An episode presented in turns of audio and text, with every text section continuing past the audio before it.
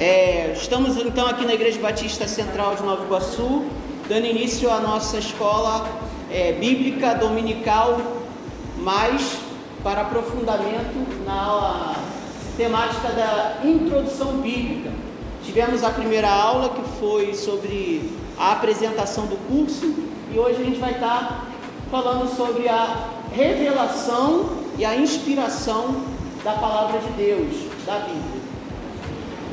Então vamos lá. Para a gente pensar, primeiro, o conceito de revelação, a gente pode, é, dentro da perspectiva cristã, pensar duas formas de entender a revelação de Deus para o ser humano, que é a revelação geral e a revelação especial ou específica ou singular. Na Idade Média, essas duas maneiras de entender a revelação também levavam à construção de duas ideias de teologia, que é a teologia natural, que foi mais desenvolvida depois de Tomás de Aquino, mas já havia essa ideia de que a natureza, e ao estudar a natureza, os fenômenos da natureza, nós estamos estudando Deus por tabela. Então Deus se revela na natureza, então a teologia natural se preocupa com isso. E a teologia mesmo é, é, espiritual ou transcendente ou profunda é a teologia que fala sobre as coisas de Deus. Então já na Idade Média já havia essa separação entre o conceito de que Deus se revela através da natureza e de uma forma geral, e aqui natureza não é só é, a criação, natureza que também o ser humano, dotado de consciência, dotado de valores éticos valores morais. E a revelação bíblica, digamos assim, ou revelação é, teológica, é, de uma forma mais profunda, ela era analisada e era estudada a partir da perspectiva de uma análise, vamos dizer assim, centralizada na, na razão da perspectiva de, de Santo Agostinho ou de Agostinho de Hipona, que a gente vai ver daqui a pouco como é que ele é, analisava essa questão da, da, da revelação é, a partir da razão, é, da percepção do ser humano. Então, essas duas perspectivas sobre revelação, de certa forma, influenciam até hoje a nossa ideia do que é a revelação de Deus a partir da perspectiva cristã. A revelação geral, ela nos apresenta é, uma vontade de Deus em se relacionar com o ser humano. A partir daquilo que Deus cria, o jardim do Éden, a natureza, a, coloca no ser humano a imagem e a semelhança do, do, do Criador, toda essa construção daquilo que Deus cria nos seis dias, inclusive aí você pode incluir o sétimo, porque a, o descanso também é parte da criação. Todo esse conjunto, essa totalidade geral, é, apresenta a nós algumas características, alguns atributos, qualidades de Deus. E ao perceber esses atributos em nós, nos semelhantes na natureza, nós nos aproximamos de Deus. Então, a partir da revelação geral, eu posso me aproximar de Deus, não porque eu tenho uma é, em mim algo espiritualizado que me torne semelhante a um Deus. Eu não sou um Deus, mas a partir dos atributos de Deus eu percebo quem Ele é. O exemplo mais interessante sobre isso é quando você olha um, um piano. Aqui a gente tem um piano na sala. Esse piano, se a gente olhar, todo mundo aqui sabe qual é o material principal desse piano. É o que? Madeira. Então a madeira forma a matéria do piano. Só que uma árvore nunca vai sair o som desse piano. Alguém fez toda, todo o trabalho. E o marceneiro, não sei nem se o nome é esse, que esse piano é marceneiro mesmo que faz, mas vamos imaginar que a, a pessoa que lida com a madeira, eu posso conhecer a partir daquilo que eu vejo, conhecer um pouco do que é ser um marceneiro. Que é pegar uma madeira bruta e transformar em algo. Então é mais ou menos isso com relação à revelação geral. Eu vejo o que Deus faz, a qualidade, os atributos de Deus na natureza, em mim, no próximo, e consigo perceber Deus nessa natureza criada.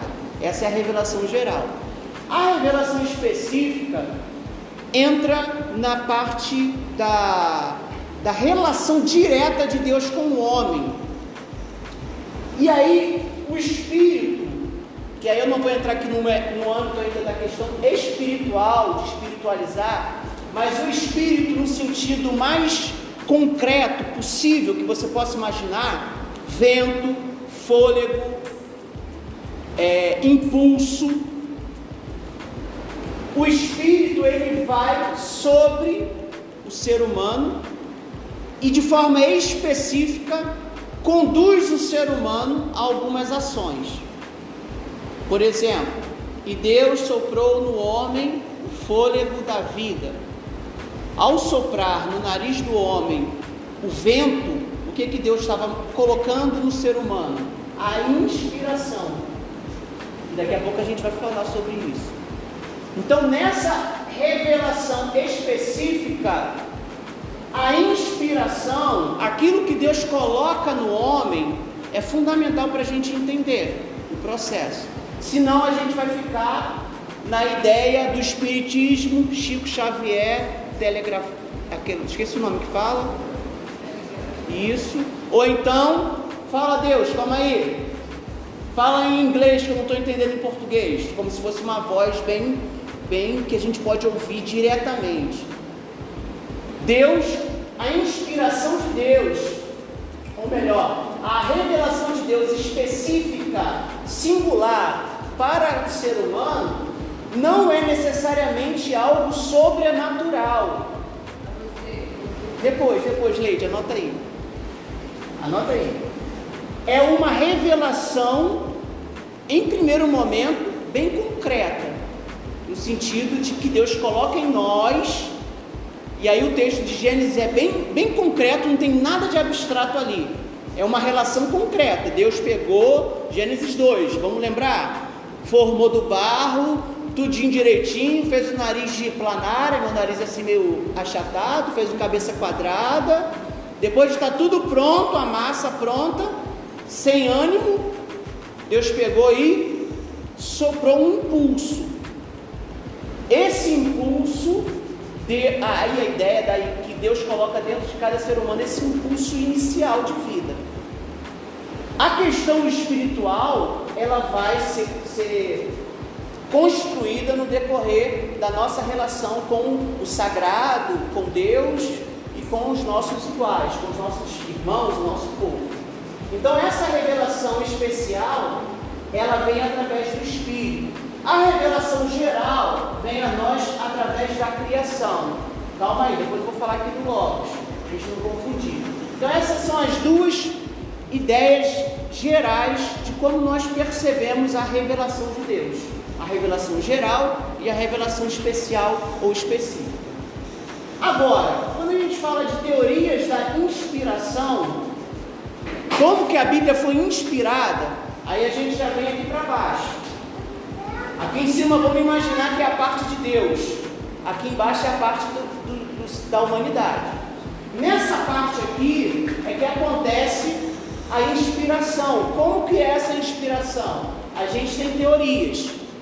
A primeira teoria, verbal dinâmica, ou proposicional direta. Não, é proposicional indireta. O que seria essa verbal dinâmica? Deus verbaliza o homem dinamicamente na sua cultura, no seu conhecimento, no seu intelecto, na sua maneira de perceber, ele vai escrever. Deus fala, o homem escreve. E aqui é verbal. Deus fala. Deus fala no ouvido. O anjo do Senhor apareceu e falou. O outro foi lá e registrou. O grande problema dessas duas aqui é nem tudo que está na Bíblia diz que foi o anjo, diz que foi o oráculo de Yahvé. Tem coisa que está na Bíblia que não é verbalizada diretamente por Deus. Depois a gente vai entrar nessas discussões todas. Então, a verbal dinâmica, Deus fala, o homem escreve, do jeito dele. Aquela coisa do ditado da escola, né? É, o professor fala, o aluno escreveu, daqui a pouco o professor, o senhor falou isso. Aí o professor, olha, não, nunca disse isso. Verbal mecânica, essa aqui é aquela que Deus fala, o homem escreve letra por letra. Não interpreta, Deus falou, o homem escreveu. A histórico-crítica, Deus fala de forma, a expressão aqui é, Deus fala de forma hermenêutica ou histórica, Deus fala na história, Deus fala no acontecimento. Por exemplo, você vai numa cachoeira, você vai na natureza e de repente tu está lá, tu não ouve nada, tu não vê nada, tu não vê anjo, tu não ouve ninguém falando no teu ouvido, mas ali você percebe Deus e Deus ministra algo no teu coração que você consegue depois compreender aquilo e compartilhar aquilo com alguém. Então, a histórico-crítica, Deus se manifesta na história, necessariamente você não ouve, e aquilo que você experimenta, você compartilha. Você escreve, você transforma em uma, em uma tradição oral. E essa que eu botei em vermelho, a teoria da inspiração liberal, porque não é teoria da inspiração, porque a teologia liberal ela desconsidera a necessidade do, da Bíblia ser inspirada por Deus.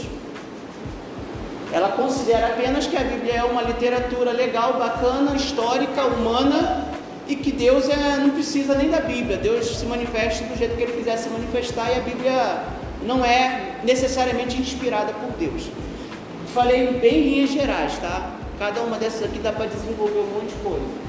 Então, essa inspiração bíblica, ela vai, ela, ela é compreendida a partir de teorias. Tem algumas outras mais loucas aí, mas eu não vou falar não, falei só dessas aqui. Agora, quando a gente parte para a nossa percepção sobre a, a revelação e a inspiração, surgem algumas questões que a gente vai falar daqui a pouco e vai discutir bem depois que a gente terminar a apresentação. Mas antes disso, a nossa percepção da revelação de Deus, nós que somos cristãos, tem um grande detalhe, que não é o detalhe, mas para nós é o fundamental, que é a pessoa histórica e a pessoa, vou chamar de cósmica, para usar um termo teológico, o Logos de Jesus. Se você abre João capítulo 1, versículo 1, vai ler o seguinte: é, No princípio era não é verbo, verbo, é, é logos, que pode ser interpretado como palavra, como razão, não no sentido moderno, razão no sentido da percepção que nós construímos sobre o mundo, sobre a natureza, sobre o espiritual, sobre tudo. Que é também esse, essa razão cósmica que dá sentido, que dá amarra para o mundo, que, que faz tudo ficar junto com algum sentido e alguma coerência. Esse Jesus, ele se faz carne, João ainda, habitou entre nós, viveu, morreu, ressuscitou e prometeu que vai voltar. Tudo isso na história, ao mesmo tempo que no âmbito cósmico, poderemos dizer o âmbito espiritual. Então, a, a grande, a grande razão, no sentido de logos, o grande fundamento da revelação de Deus para nós cristãos não é a natureza, a revelação geral, nem a revelação específica e especial. A nossa grande referência, fundamento da nossa ideia de revelação é Jesus. Que nós falamos na semana passada e rotulamos como chave hermenêutica. A, a, a referência de compreender tudo que nós temos. É o código-fonte, para a gente usar uma linguagem da, da informática. É o código-fonte para a gente ler o mundo, a nossa existência é Jesus. Tá? Tendo isso dito, tendo dito isso, né? Nós podemos pensar a nossa humanidade a partir dessa perspectiva da revelação geral, revelação específica, na criação, no mover do Espírito, do vento de Deus em nós é, agora na parte da história, da nossa realidade aqui, na nossa humanidade, para chegarmos a esse conhecimento, construirmos esse conhecimento, nós temos algumas ferramentas. A teologia, eu já falei aqui o exemplo da teologia da, da Idade Média. Nós hoje trabalhamos basicamente com é, teologia bíblica e teologia aplicada, vamos dizer assim. A teologia bíblica é a teologia sobre como que a Bíblia foi escrita e ela pode ser interpretada. Mais ou menos isso que a gente vai tentar fazer aqui nas aulas. E a teologia aplicada é a teologia pastor, é, pastoral, teologia é, para música, teologia para as coisas que a gente pratica na igreja. Aí a gente tem um negócio chamado ciências bíblicas, que é algo muito recente, a partir do século XIX, é, foi, foi desenvolvido uma área da teologia, em primeiro momento, para estudar a Bíblia a partir de uma perspectiva científica, da literatura, da história, da sociologia, mais tarde da psicologia, da antropologia, mais tarde também. Então, as ciências bíblicas vão analisar em primeiro momento é, a parte da letra, da literatura, da crítica literária, algumas coisas como desconstruir o texto para poder construir de novo e entender melhor. Tudo é exegese, uma hermenêutica aplicada, tudo isso vai ser objeto das ciências bíblicas. E até hoje, se você for fazer algum curso de teologia, algumas grades têm essa, essa cadeira lá, ciências bíblicas. E a parte da filosofia. E aqui na parte da filosofia, já estou terminando, é, queria passar para vocês a contribuição de um grande filósofo que eu conheço, meu conhecido, assim, amigão mesmo, que se chama João Freitas Uchoa, grande filósofo. Ele chegou para mim na segunda, na, no sábado, no sábado, foi no sábado, ele chegou para mim e perguntou, pai, existe consciência infinita? Aí eu falei, que isso, cara? Da onde tu tirou isso, cara? Tu não sabe nem o que é consciência. Ele perguntou do nada, assim, do nada perguntou isso. Aí ele vindo andando de bicicleta comigo na segunda, eu trazendo ele da escola, ele viu um, um menino andando de bicicleta, maior do que ele, mais velho do que ele, mas ele olhou para ele e o menino estava andando de rodinha. Ele olhou para ele e falou assim: aquele menino ali, ele deve ser mais velho do que eu, ele deve ter mais do que quatro anos. E o menino aparentemente era mais velho que ele, mas ele achou que o menino era, desculpa, mais novo. O menino era mais velho, mas ele falou: aquele menino ali deve ter quatro anos. E o menino com certeza era mais velho que ele. Por quê? O critério dele de idade é quem anda de rodinha e quem não anda. Como ele aprendeu a andar sem rodinha com 4 para 5 anos, qual é o critério que ele usou? É, isso é filosofia. É você identificar qual é o critério de análise. Ou você questionar aquilo, você pegar dois conceitos que ele ouviu lá de algum, em algum momento, infinito, ele ouve muito, porque ele vê um desenho lá que fala muito infinito, toda hora fala infinito. E ele, ele juntou esses dois conceitos que ele ouviu e fez uma questão, mesmo sem ele saber nada. O que é consciência e o que é infinito. Mas ele juntou as duas e perguntou: o que é consciência infinita? E a outra parte aqui da filosofia, então a primeira parte da filosofia é conseguir relacionar coisas que aparentemente não tem nada a ver. Você junta e constrói ali alguma coisa. A partir de quê? A partir de, um critério. E aí na segunda, o segundo exemplo do filósofo João Shoa, ele montou um critério para ele que esse critério ele eu não posso falar que ele está errado, porque no critério que ele colocou, que ele está olhando, ele está certo. Mas o critério pode ser questionado. E aí que entra o grande problema. Nós não sabemos lidar com isso. Nós ficamos só nessa parte aqui a parte da revelação, a parte da, das teorias, do crer e pronto e ponto final. Não precisa entender, basta crer. E a gente viu aqui em 2 Timóteo capítulo 3 que a gente precisa é, conhecer sobre a salvação em Cristo Jesus. Conhecer para vivenciar essa salvação de forma mais plena. Então a gente precisa aprender e a gente precisa aceitar. Mas não é só aceitar, porque pela fé eu aceito tudo. Então se eu falar assim, me dá agora 200 reais aqui na minha mão, porque Deus mandou te dizer nesta hora que você vai me dar 200 reais. Você pode crer, eu sou pastor, sou homem de Deus, então eu posso falar e você vai ter que acreditar. Eu sou homem de Deus. Então se você não fizer, você não crê. Você não tem fé. E aí a gente fica muito nessa dimensão que é importante. É, faz parte da construção do nosso conhecimento sobre Deus? Faz. Mas se a gente não consegue descer ao chão da terra, porque Jesus não ficou no céu, Jesus não desceu, se fez carne, habitou entre nós, falou em língua humana, chorou, se, se irou, viveu como um ser humano, doeu também nele, sofreu, se alegrou, participou de festa, participou de luto. Então, a revelação de Deus, é isso que eu acho lindo no, no, no Evangelho.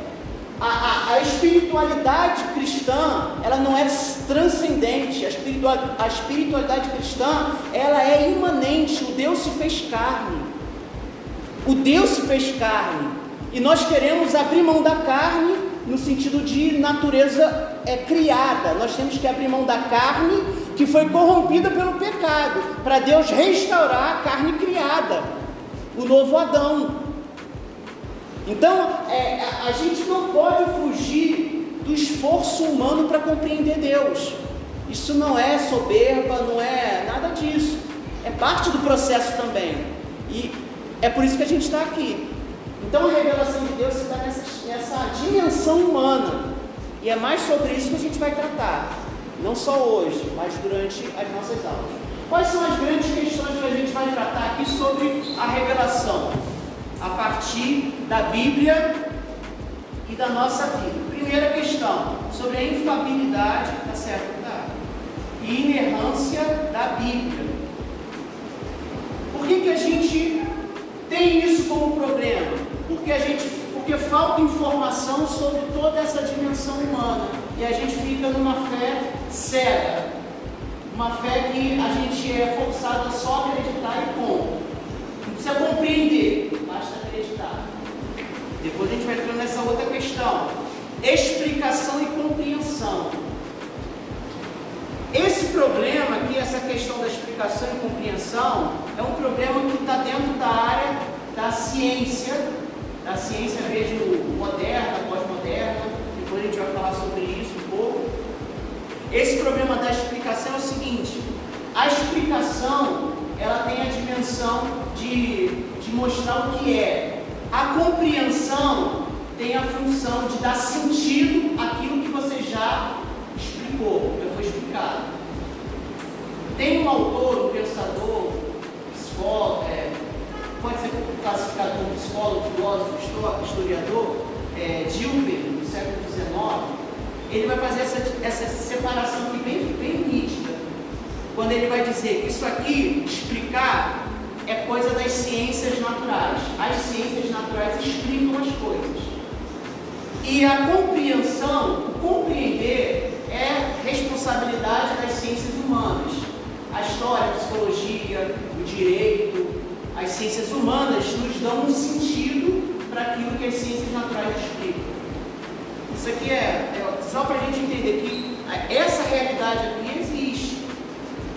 mesmo que você não, nunca pensou sobre isso, na tua cabeça você tenta uma explicação, tudo precisa de uma explicação, e tudo também precisa de, uma, de, de ser compreendido. O que é explicação, compreensão, aquilo que dá sentido. A outra questão, que está aqui no âmbito da. Essas duas primeiras questões estão no âmbito da história. E essas duas questões que eu vou falar agora estão no âmbito da razão ou do patos. Não é patos, aquele jogador de futebol, não. Pode falar fatos, né? Eu vou falar na palavra patologia. Patos vem do sentir. está ligado ao sentir. É, e a razão está ligada ao intelecto, ao cognoscente, ao ser que pensa, consegue trazer o externo para uma mente que, pensa. Essas duas questões aqui, sobre o que a gente pensa e o que a gente sente, é, podemos falar a primeira questão que é a autoridade da revelação. Como é que a gente entende a autoridade da revelação da Bíblia ou da, a, da Bíblia, da nossa vida, da nossa maneira de interpretar? E aí eu tenho praticamente essas três linhas: a tradição, a razão e a escritura. A Igreja Católica, por muito tempo, a Igreja Romana, trabalhou com, e ainda hoje trabalha também, a Igreja Católica ela não tem a Escritura como a autoridade final. A Igreja Católica trabalha com a tradição. Tem um documento da Igreja Católica chamado Dei Verbo, que é a maneira correta de interpretar a Bíblia. Então, o católico não pode interpretar a Bíblia livremente. Como revelação, a Bíblia só é interpretada dentro da tradição católica. Por isso que muitos católicos defendem ali a ferro e fogo que a salvação só existe na igreja. Está na Bíblia? Não, mas é uma maneira que a igreja interpreta a Bíblia. Então a igreja católica, um dos principais problemas, meu, na minha opinião, da igreja católica não é a questão dos santos, porque a gente tem mais santo que a igreja católica. A gente tem mais ídolos que a igreja católica. O grande problema da igreja católica é a veneração e adoração a Maria, em certa medida, não todos, e a questão da palavra de Deus. Para os católicos, a palavra de Deus, revelação, tem que considerar a tradição. Há uma vertente no catolicismo e principalmente no protestantismo, é, entre os protestantes, que além da tradição, nós temos a razão também como aquilo que dá autoridade para a Bíblia. Então, a tradição, a razão e a escritura são três é, formas de entender a autoridade da revelação. Nós, protestantes, trabalhamos tanto com uma tradição, mas a tradição não é autoridade final. Trabalhamos com a razão, a razão não é a autoridade final. E acreditamos que a Escritura é a autoridade final sobre os assuntos da revelação de Deus. Então, o que eu falo aqui? Deus me deu uma revelação, é racional, mas está na Escritura, não serve. Deus me deu uma revelação, ela está dentro de uma tradição, mas tem na Escritura, não serve. E aí entra aquele vídeo que eu vou ter lá para a gente ver. Daqui a pouco a gente vai discutir esse vídeo aí. Todo mundo aqui tem um pouquinho de heresia dentro de si. Que, que controla a gente? A tradição, a razão e a escritura. Hoje em dia o negócio está tão feio que isso aqui já foi jogado fora há muito tempo. E aí a gente vê as bizarrices aí, o pessoal pregando cada coisa muito bizarra. Porque não tem mais autoridade. Fala o que quer, o que sente. E aí fala um monte de abobrinha. Inclusive gente boa, né? Paulo Júnior lá falando. Inclusive gente boa, vez de quando dá escorregada. E aí, a outra questão para a gente fechar, os tipos de textos que a gente vai encontrar na palavra de Deus. Caramba, os tipos de textos da palavra de Deus que a gente vai trabalhar durante as aulas. Saga, o que é uma saga? História de José, história de Moisés. História de José é uma saga. Gênesis não é um livro histórico. Não leia Gênesis como um livro histórico. Na verdade, o único livro histórico que você pode ler na Bíblia é o livro de Lucas e o livro de Atos. Porque Lucas, Lucas diz lá no seu no início: eu quis escrever os fatos que aconteceram entre nós de forma ordenada para que você pudesse compreender, parará, parará, parará. E o mesmo autor de Lucas é o mesmo autor de Atos. Os únicos dois livros que você pode considerar histórico é Lucas e Atos. Mas também é o Evangelho, né? o livro de Lucas. Não, então tem saga, códigos legais, é o que mais tem no, no Pentateuco, poesias, e aqui na poesia você tem poesia de homem para a mulher, de uma mulher para o homem, tem poesia sobre Deus, poesia sobre a natureza, tem todo tipo de poesia na Bíblia. Sabedorias, sabedoria é uma categoria, é, tem alguns que pensam, que dizem que o, o livro de sabedoria é, o livro da a literatura sapiencial é um tipo de filosofia dentro da cultura hebraica. Você tem as profecias, as profecias de oráculo, assim diz Yahvé, parará, parará. E tem as profecias também diretas, eu digo para você, você vai acontecer isso, isso, isso, isso. Tem na Bíblia esses dois tipos de profecia. E tem a profecia que eu gosto mais, que é a profecia é, da crítica social, Isaías, tem, é, Oséias, é, aquilo criticando Ageu, Amós, tem a, a profecia também nesse, nessa, nesse sentido. Evangelho, Evangelho de Lu, Mateus, Marcos e Lucas.